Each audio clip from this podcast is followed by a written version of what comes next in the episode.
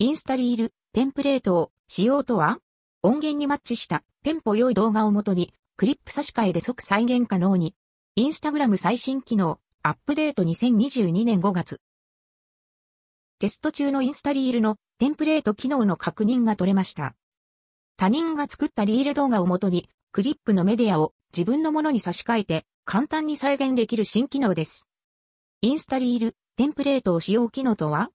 ?TikTok やリールで音源に対して、こういうタイミングで写真や動画を切り替えています的なレシピのような動画を見かけることがあると思います。ああいったレシピをリール作成画面で作った動画を対象にすぐに再現できるのがテンプレート機能。つまり他人が作った音源のリズムに合わせて切り替わるテンポやリズムの良いリール動画をすぐに再現できてしまいます。時間単位で区切られたクリップに一つずつ自分のデータを当てはめていくことでタイミングの調整もせずに簡単にいい感じのリール動画が完成します。複数画像や動画をまとめて選択することで前から順番に複数のクリップに一括で当てはめることも可能です。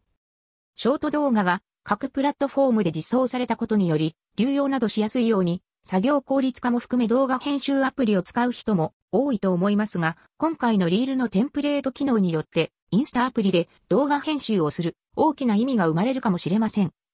インスタグラム運営は、TikTok などから流用をされたコンテンツではなく、インスタリールのために撮影された、作られたオリジナルのショート動画を歓迎しています。アルゴリズム的な評価も、現時点、テンプレートを使用が正式実装されるかはわかりませんが、リミックス機能やこのリール動画を再現等と合わせて、今後の動きに注目です。インスタテンプレート機能については、ビデオポッドキャスト内でも触れてます。インスタリール関連の話題、